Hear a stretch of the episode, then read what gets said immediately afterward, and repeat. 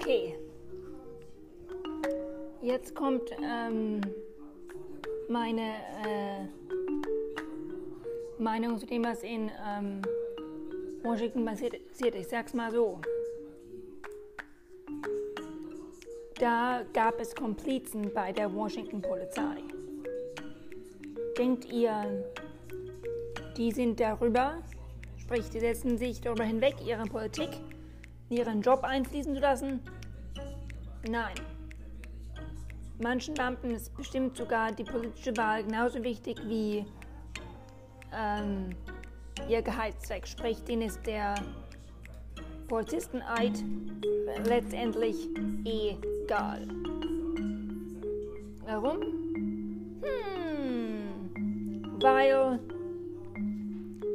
sie nur zum Schein und die USA verteidigen. In Wirklichkeit verteidigen sie höchstens ihre politische Meinung.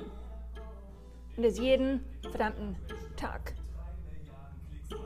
Ja, wenn ihr mehr wissen wollt, auf Twitter und Instagram gibt es den Hashtag Capital Riot oder Capitol ähm, Attacke auf Deutsch.